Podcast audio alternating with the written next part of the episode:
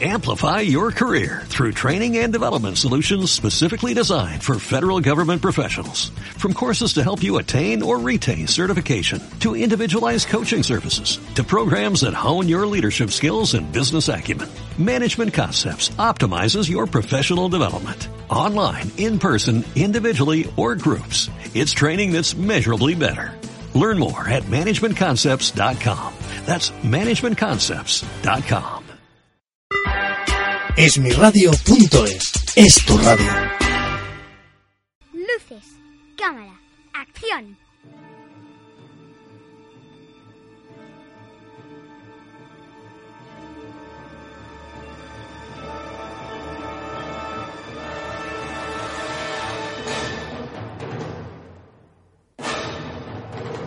Rodando, vuestro programa de cine.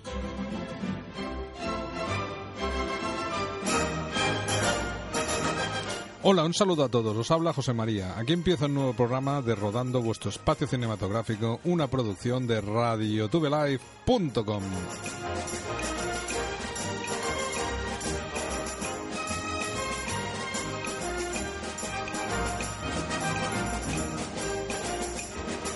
Y hoy nos acompaña Sonia, Gloria, el gran Agustín. Y ¿Qué tal, José yo- María? Muy bien, pues como siempre, viendo películas, lo que normalmente siempre digo, las películas clásicas, que son las que hoy en día, para mí, ofrecen un plus eh, más que las que estrenan ahora.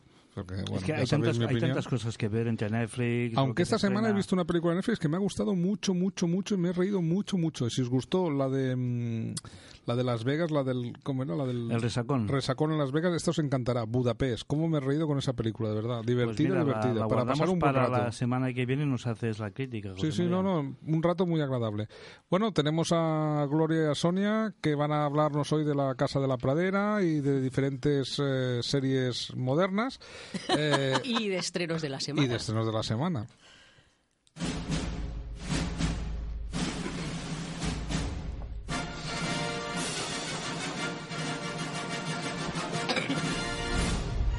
Así que los Skrulls son los malos.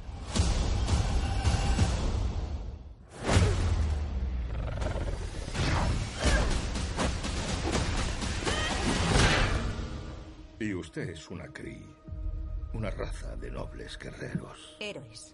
Nobles héroes guerreros. Capitana Marvel 2019, director Anna Boden y Ryan Fleck. Eh, reparto Bray Larson, Jude Law y Samuel L. Jackson.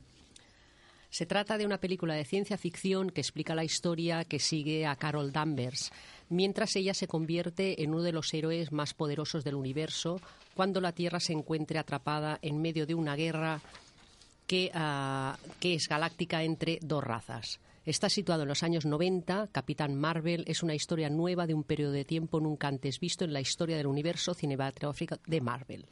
Te aseguro que yo no iré a verla. Ya Es somos que- dos. Es que ya somos tres. Es que todo esto es cacharrería, es que ruido y... Pensar que el, para los americanos el cine es un negocio y esto da dinero. Sí, tiene su público. entiendo. tiene su Tiene su público, sí, lo entiendo, su- pero sí, sí, bueno. claro. Es que, Pero es que han hecho muchas no ya sé. de este tipo de películas. Han hecho muchas, para mí no tiene ninguna el- gracia. El universo Marvel. eh, No, es ver efectos especiales por ver efectos Sí. especiales y no tiene nada más. Es Sin que no, yo no le veo ninguna gracia. No, nada. Pues que y, no tiene y nada. este año se van a estrenar muchas películas de superhéroes. La familia es lo más importante que hay. No sigas mis pasos. Antepuse el trabajo a la familia. Por querer ser alguien importante de puertas para afuera, acabé siendo un fracasado en mi propia casa. Mula de Clint Eastwood como director y con reparto de Clint Eastwood, Bradley Cooper y Michael Peña. Se trata de un drama en que Er, Er Stone, que es Eastwood, es un octogenario que está en quiebra y ah, se enfrenta a una ejecución hipotecaria y entonces le ofrecen un trabajo aparentemente sencillo que sería hacer de conductor. Pero resulta que este trabajo se le convierte en una cosa no tan simple y ah, sin saberlo mm, resulta que ah, trabaja para un traficante de drogas de un cártel mexicano y pasa a estar bajo el radar y el control de la DEA, concretamente del agente Colin Bates. Pues mira, es una de las películas más esperadas de este año, porque está- todas las Mm. películas de Clint Eastwood se esperan. Mm. Tenéis que pensar que tiene más de 80 años este hombre y todavía actúa y dirige. Está dando guerra. Y os voy a leer una crítica de David Elrich de In The Wire. La mejor película de Clint Eastwood en 25 años. Una obra emotiva, entretenida y emocionante con un toque autocrítico. Necesito esos 35.000 como el aire. Si no los tengo para mañana, no volveré a ver a mi hija Alba en mucho tiempo.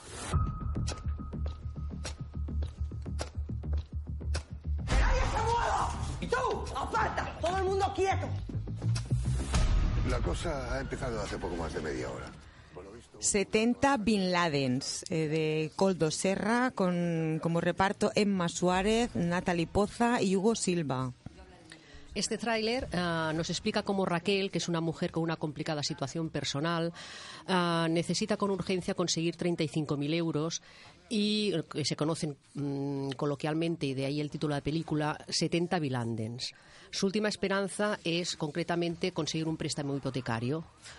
Un préstamo bancario, perdón. La erupción de dos atracadores, que es Natalie Poza y Hugo Silva, cuando están a punto de cerrar la transacción, complica todavía más la situación, pero Raquel sabe que no tiene otra opción que salir de allí con el dinero al precio que sea.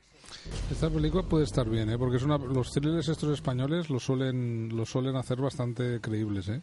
Esta película... No, y, y muy buen reparto. Y muy buen reparto. O sea, sí, esta- de- de- a ver, dentro de lo que se estrena esta semana, que tampoco hay mucho, aparte de la Clint Eastwood, poca cosa más para escoger, esta también es una de las que yo señalaría.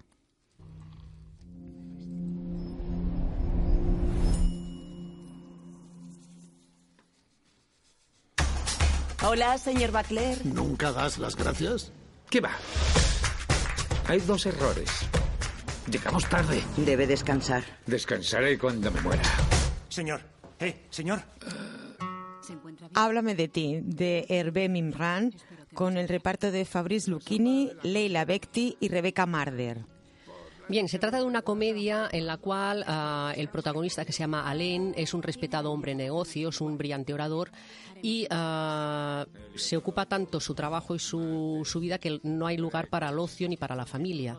Un día sufre un derrame cerebral que frena su brillante carrera profesional y le causa profundos problemas de, habla y de memoria. En su rehabilitación cuenta con el apoyo de Jane, una joven logopeda, y a fuerza de trabajo y de paciencia, Jane y Alain llegan a conocerse y él intentará reconstruirse y empezar una nueva vida.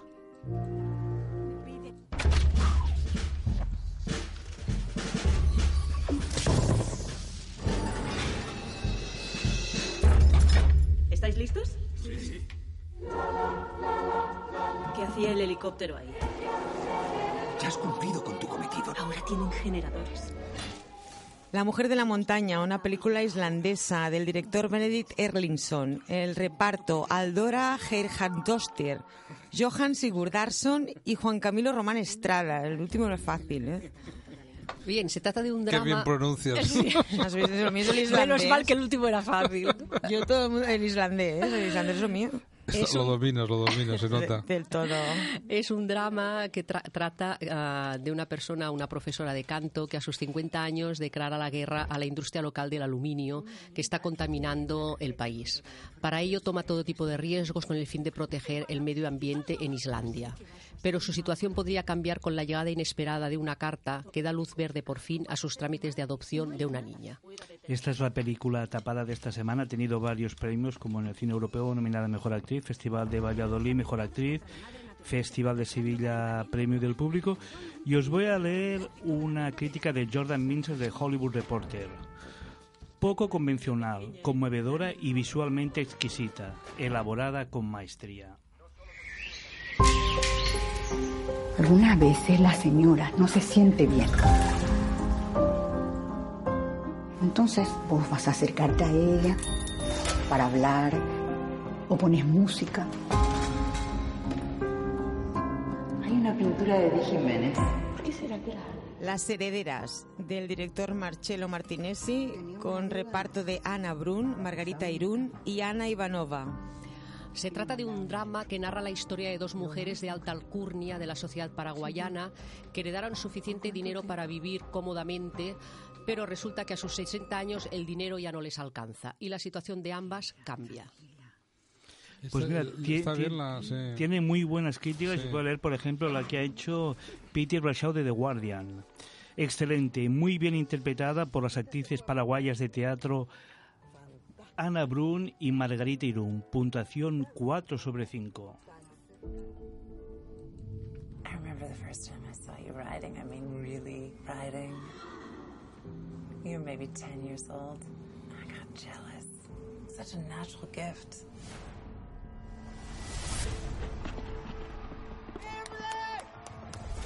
Use your legs, Em! That's a first place finish for Emberly Snyder. If we play this right, we have a real shot. Y aquí tenemos el estreno de Netflix. Andar, montar y rodeo, del director Conor Allen, eh, reparto Spencer Locke, Busy Pyle y Olivia Allen Lind. Se trata de un drama ah, basado en hechos reales en que Amberley Schneider, que está representado por Spencer Locke, soñaba con una beca para la universidad y dedicarse profesionalmente a concursar en rodeos. Pero un accidente le condena a una silla de ruedas. Amberley no se dejará vencer y luchará por volver a competir. Se trata de una película de, que está basada en hechos reales. Uno de los tantos estrenos que tiene Netflix esta semana, aparte de las series. Y los tenemos que explicar todos. Continúo diciendo que os recomiendo Budapest. Gran película. reiréis, reiréis. Bueno, esta no tiene mala pinta. ¿eh?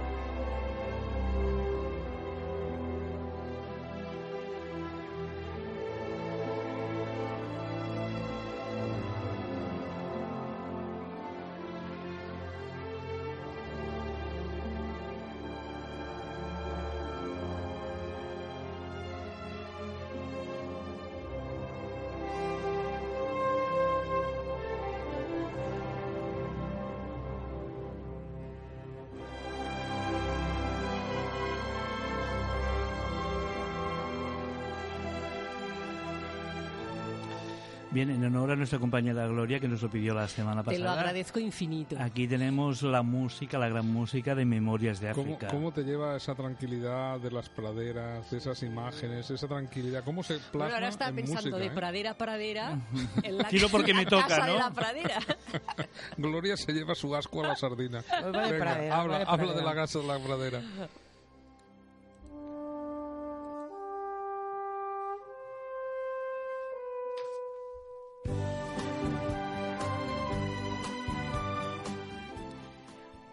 Hoy vamos a comentar una serie que también fue muy conocida, muy famosa en los años 70, que es La Casa de la Pradera.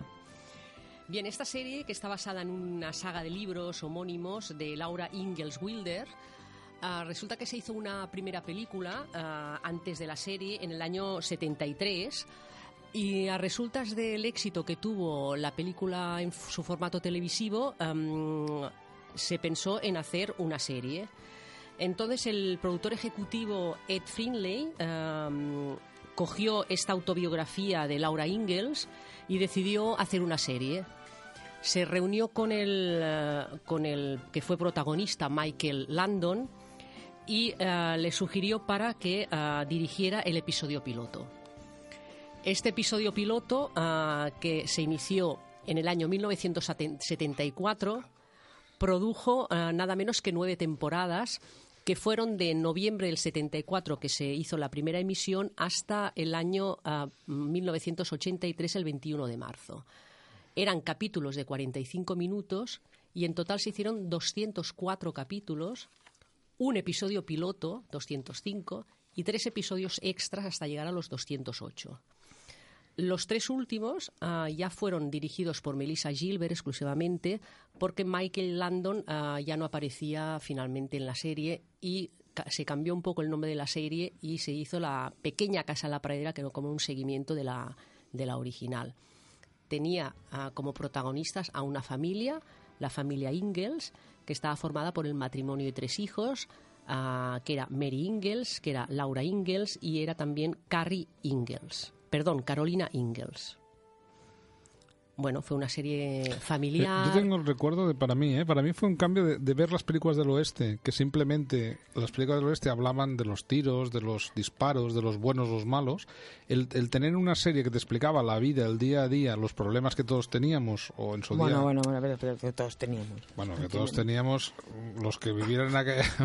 Yo no recuerdo la casa de la pradera como Eras eras muy joven, Soria. No, muy no, joven. no, pero ostras, No, pero quiero decir que hablaba, no los, los problemas que teníamos, sí, pero pero sí que hablaba de los problemas normales que podían haber en una convivencia por, bueno, vecinos, vecinos buenos, vecinos malos, eh, puñetitas que hacían Eh, unos a los otros. sí. Pero esto, en el- en- bueno, puesto en el entorno del oeste. Y Pues entonces, yo recuerdo perfectamente que si una hija se queda ciega, que Bueno, luego, había, luego un niño que estaba allí como adoptado. Sí, precisamente la, la- la- el episodio este de que la, una de las hijas se pierde la vista. Mary, Mary, me recuerdo perfectamente porque mi exacto. padre lloraba como una Sí, magdalena. entonces o sea. eh, le propusieron a un premio Emmy por, por esta interpretación, porque realmente, pues bueno, bordó el papel, ¿no? De, de una niña, un adolescente, preadolescente que queda sin visión, pues bueno, emocionó mucho este, eh, Un el- montón. el tema este.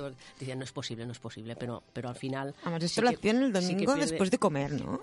el domingo después de comer, sí, sí, sí, sí. Y luego había, bueno, había la familia que siempre el- ellos eran como una familia todos muy felices, bueno, dentro de sus problemas cotidianos y tal, pero bueno, resulta que había la familia potente del pueblo, la familia adinerada que tenía el, almacén ah, donde ahí se compraba todo, etcétera, que era la familia Oleson.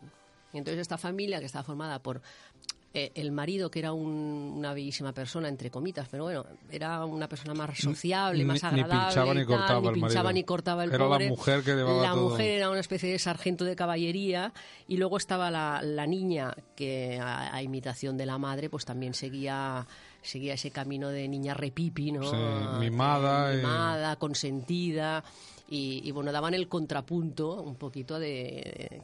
Y bueno, la verdad era, era muy una serie muy muy tierna, ¿no? Muy, no era trataba muchos temas familiares y tal, pero sin mucha crudeza tampoco, sin profundizar en temas muy escabrosos. quiero decir que- No, que sí. era, era Es agradable un ver, clásico ¿eh? de la literatura norteamericana. sí, sí, ¿eh? sí. Bueno, y Michael Landon mm, previamente eh, había participado en Bonanza, Sí, del año sí. 59 al Sí, es 73. verdad. quiero decir que, que ya lleva una trayectoria de películas de este tipo que bueno que ya, ya yo creo que él le ilusionó ese proyecto y entonces pues bueno dirigió junto con otros directores prácticamente siete seis temporadas de las nueve que se hicieron entonces pues bueno realmente mm, Murió muy joven, ¿eh? Pues una- murió sí, en el año murió de cáncer hizo- de próstata me parece si no me equivoco en el año 91 Sí. tengo por aquí, sí, en, en 1 de julio del 91. Sí, murió, murió Sí. joven porque hizo alguna película, pues un largometraje. Recuerdo un largometraje. Dos pues, en la carretera o no. Y Autopista había al cielo. Autopista al cielo. Autopista al cielo, que hacía de Ángel. Esto era una serie. Sí, sí, sí. Sí, pero había un largo. Ah, pues igual era una serie. No, no, era una serie.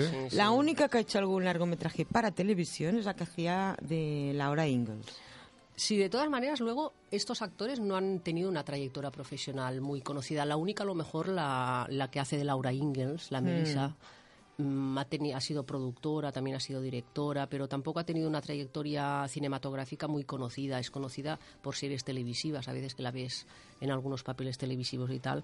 Y, pero bueno, tampoco han tenido un gran éxito profesional. Bueno, también pienso que con los derechos de autor de estas series también posiblemente tienen la vida eh, solucionada a ellos, los hijos sí, y sí, los sí. ¿Y os acordáis que cuando hacían una serie de estas, a cabo de seis meses, la volvían a repetir entera? La Bueno- Casa de la Pradera. Y a cabo de seis meses volvía a empezar La Casa de la Pradera. Es como Verano Azul. ¿Cuántas veces han, han- han Bueno, puesto en televisión Verano Azul, Azul? Verano Azul lo hemos visto Verano 15 Azul, veces. claro. Ahora es sí, impensable, sí, sí, es sí. impensable que hagan u- un- No, una pero hay, reposición no, pero de hay estas. países que lo hacen. ¿eh? En Francia, por ejemplo, todas las series clásicas las vuelven Las a dar, vuelven las a vuelven a dar, las vuelven a reponer. Sí, sí. sí, Y, sí. y tienen buena tienen buen resultado comercial. Es Claro. decir, la gente las ve. ¿Qué Es que ahora índice, qué índice de paro tienen? Mm. Bueno, de, de- de- de todas, de todas maneras, esta, esta serie, una vez finalizada la serie, se hicieron cuatro películas de esta serie. ¿eh? Es decir, se- se- de, ese tem- de Bueno. esa temática se hicieron cuatro películas de televisión. Hombre, un poco podía haber estado patrocinada por la conferencia episcopal. Basados en la serie original o del Opus, ¿no? Sí, no, no, porque es que había el predicador. Bueno, pero era- sí, pero es Eh, que... Entonces el Bueno, predicador era siempre... Pero es que en aquel era- entonces- en aquel entonces era es el sheriff, claro. el médico del pueblo, el predicador, el que tiene el almacén tipo El ultramarino. predicador era Pero es que siempre el que, dirimía, el que dirimía otros conflictos. Pero en aquellos momentos aquella tampoco una- podías pedir sí, mucho sí, más. sí, Si querías hacer una serie y venderla a todo el mundo, mundo, Perdón, perdón, perdón. De, mundo que- de mundial. esta época hay películas, eh, largometrajes. Sí, claro, pero yo te hablo, no te estoy diciendo, si tú querías hacer una serie comercial Ah, y venderla en todo el mundo, claro, tenías que hacer una cosa un poco sin tocar demasiado la llaga. de esta época es la vida de Brian, Tenía- tenía- Oye, pero- Starkey eh, Hatch, esa época. Mira, Yo me quedo con eso. Una semana hablaremos alguna de. Kubrick, alguna de Kubrick, Naranja Mecánica, en fin, había otro tipo de Sí, cine, pero yo, hablo- otro tipo de- yo digo comercial, Pero yo digo tenía que ser comercial y con eh, ganas de un sacar género dinero. de sobremesa, porque si no, no hubiera pasado el filtro aquí en España, según qué tipo de Claro. temáticas. Un día al mediodía, un domingo al mediodía, que se tenía que pasar? Mm, Pues una peliculilla, dijéramos, Eh, ligera. familiar, ligera. Que no diera demasiado que pensar, eh, que, se no diera tuviera mal que, rollo. que censurar, y etcétera, etcétera. No, no Pero vamos a pensar que siempre los finales eran iguales. Sí, siempre sí, se arreglaba sí, todo. sí, Él se arreglaba él todo, sí, y lo sí, arreglaba. sí, sí, Bueno, pues mira, era, es Yo- que de una serie del oeste era sin rosa. tiros, sin indios, sin vaqueros. Sin nada. a ti no te nada. gusta, a ti no te gusta. Nunca No, van los indios por allí tampoco. No, pero a mí No, me sorprendió por eso. pero eran buenos. Hombre, no nos vamos a meter con los indios que eran buenos, pobres. No, pero a mí me llamó ver, la, la- cuidado, la- eh, la atención eso. eso, precisamente, que era un cambio completo de registro, porque era ver el oeste, pero con otros ojos, de otra manera. Los Mm, cuáqueros, ¿no? Pero es que era, di- no sé, tenía su gracia, en eso tenía su gracia. Tenía su, su gracia. sí. No sé, y en mi casa me acababa parte de la familia llorando, que para un domingo, pues hombre, ¿qué queréis que os diga?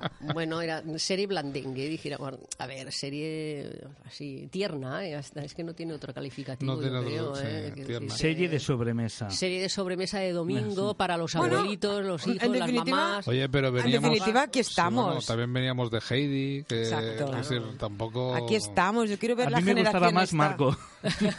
Yo quiero ver la generación esta que se han criado viendo Ma- narcos. Marco, Marco, por ejemplo, Marco, otro dramón. La madre se la llevan, el, un niño pequeño Es una intentando... frustración claro, es que- continua, eh. Continua. Pero lo, lo bueno de Marco que en el último episodio ves todo lo que ha hecho en, todos los otros episodios. En uno lo resumen todo, digo. Vaya rollo de que nunca encontraba su Bueno, madre. ahora a lo mejor, eh, no sé, esto de la protección infantil, no sé qué dirían de la película esta de Marco, ¿eh? Porque, no sé, no creo que la dejaran hacer ahora, ¿no? No, no, no. Nada más la, madre, la madre representa familiar. No, no, aquí hay delito. La madre, claro, inmigrante ilegal, sin papeles. ¿eh? abandono del hogar conyugal. No, no, abandono del hogar conyugal. Abandono del menor. Un menor trabajando sin licencia. Exacto. A ver, suma y Hubiera acabado antes llevando al Paco Lobatón. no, no, no. Pero encontrado la madre sigue. rápido. O sea, es que, es que, es que... Pero yo quiero saber qué va a ser de la generación esta. Nosotros hemos crecido viendo La Casa de la Padera, Marco, Heidi. Pero por, han crecido eso... viendo Narcos. Bueno, yo me, yo me acuerdo de Mazinger Z y de Meteoro y que eran así... Y los chiripitiflauticos. Bueno, esto ya te has ido, te has venido arriba, ¿eh? Y un globo, dos globos, tres globos. El sí. Valentina, la Valentina. Y la boda de Fabiola, que fue lo primero que se vio por televisión. y el banco y negro y, los rombos para las películas. Qué años, ¿eh? Qué años. Y los rombos para las películas. Qué años. Pues pasaban, a ver, pasaban películas buenas. A ver, es que cuidado. Y si no eran buenas, te las comías igualmente, no, porque era la ahora, ahora hay muchísima variedad, pero calidad no, calidad mm, justita. A ver, justita. ¿eh? justita. ¿eh? Hay que escoger también, ¿eh? porque hay mucha mm, para no. el ah. público en general. Oye, también está mm. Borson Way, que Consum Way para el mundo coñazo. del consumo, ah, pero... Y, y Sandokan. Y Sandokan, claro. Sandokan. Oye, oye, oye, oye, oye Que para las de la generación que vienen encima de la mía, Sandokan era un sex symbol, ¿eh? Sí, sí. Yo por recuerdo eso, a mi tía, mi tía que hizo... es mayor que yo, cuando veía a un tío que estaba muy bien, decía, menudo Sandokan. Cuidado, eh, cuidado. Ah, porque hizo luego es la película con El salto Bond. del tigre. El, el, el, prototipo ha cambiado un poco. Kabir Bedi, Kabir, Kabir, Kabir Bedi, Kabir memoria tengo. Kabir Bedi. Que yo solo lo conozco por Sandokan. No, ha hecho de malo. Ha hecho, ha hecho de malo en otros. 007, Octopus, en Octopus. Sí, sí. Y, y también ha hecho de príncipe indio en otras películas. Pues que a ver, mucho bueno, registro no puede tener con la pinta que tiene.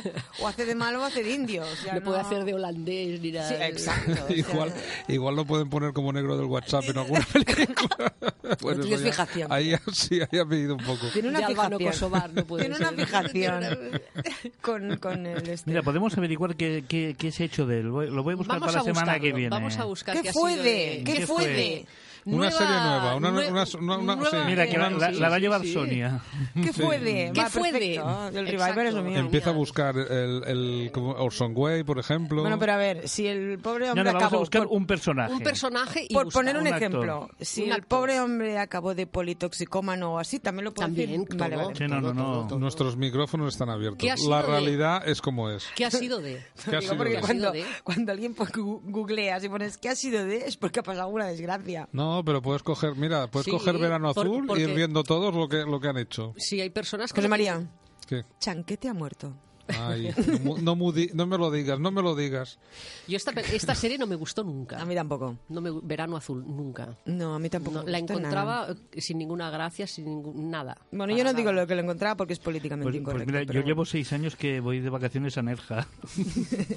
y es por Verano Azul, es por Verano Azul. Ah, pero tú vas por el pueblo y, hay, hay sitios que dicen dónde se rodó la serie. El más gordito tiene un restaurante que hacían unas paellas ahí. Que, yo me acuerdo hay, que había... Hay la avenida Antonio Mercero, que nos dejó sí. hace unos añitos, un gran director que nos hizo La Cabina, una película mm, que fue fantástica en su momento. El chanquete también tienen el barco ahí puesto. Sí, pero no es el auténtico. Y está, bueno. está en un parque en el interior de, sí. Eh, bueno, de, del pueblo, que no bueno, si nos vamos costa. más atrás, Crónicas de un pueblo. Oh, oh. Otra, otra, gran serie. No, pero esta, gran serie. esta, está patrocinada por el Estado, ¿no? ¿O qué? No, esta, no, yo eh, recuerdo que Crónicas hace... de un pueblo, y yo era pequeña, es decir, sí. era el cartero, el médico, el, cartero, el, cura, el médico. Vi, eh. vi, una, vi un capítulo hace un par de años. Por pero, no sé pero, por qué me cayó un capítulo. Te, te, te vendían que vivir en el pueblo era de sí, fábula. Sí, era maravilloso. Era, era, maravilloso. totalmente mentira. Pero era el, momento, era el momento que la gente se iba de los Por curiosidad, ¿de qué año? ¿De los 70? 60, 70. 67, 68. No, llegaba a los 70, no, creo. bueno, pero es curioso que en esta misma época que nos estaban entruñando eh, Crónicas de un Pueblo, como con toda la moralina franquista y tal y cual, paralelamente se estaban haciendo películas en España súper interesantes. Bueno, sorteando, sorteando las, las censuras. Calle Mayor. Berlanga, ah, Berlanga ah, por, venir. Calle Mayor, cualquiera de Berlanga. Mm, mm. ostras, había películas. La tía Tula. Sí, sorteando, sorteando como sorteando se podía. censura. Películas, con una crítica social muy importante. Eh, pero claro, lo que decíamos antes, consumo de masas, las crónicas de un pueblo. Sí, lo que pasa que también en aquel momento yo pienso que la imaginación al poder, porque claro, tenían que pensar cómo hacer para que no los pillara la, la censura, con lo cual era Hacía- cada vez más hacían- complicado. Sí, de tanto. Pues en tanto hablar que se ha acabado el tiempo. Eso es, to- eso es to- eso es todo, amigos.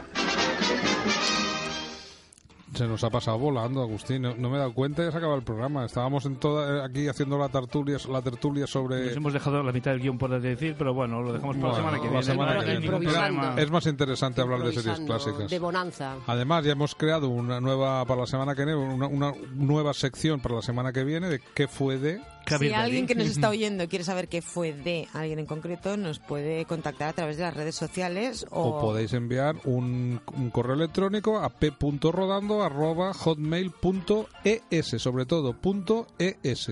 Pues, señores, hasta la semana que Un viene. saludo. Hasta la semana que viene. Adiós.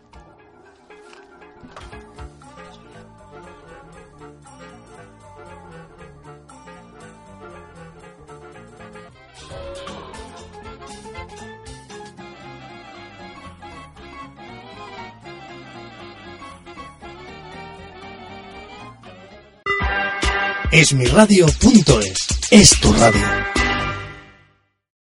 Amplify your career through training and development solutions specifically designed for federal government professionals. From courses to help you attain or retain certification, to individualized coaching services, to programs that hone your leadership skills and business acumen, Management Concepts optimizes your professional development. Online, in person, individually, or groups. It's training that's measurably better. Learn more at managementconcepts.com. That's managementconcepts.com.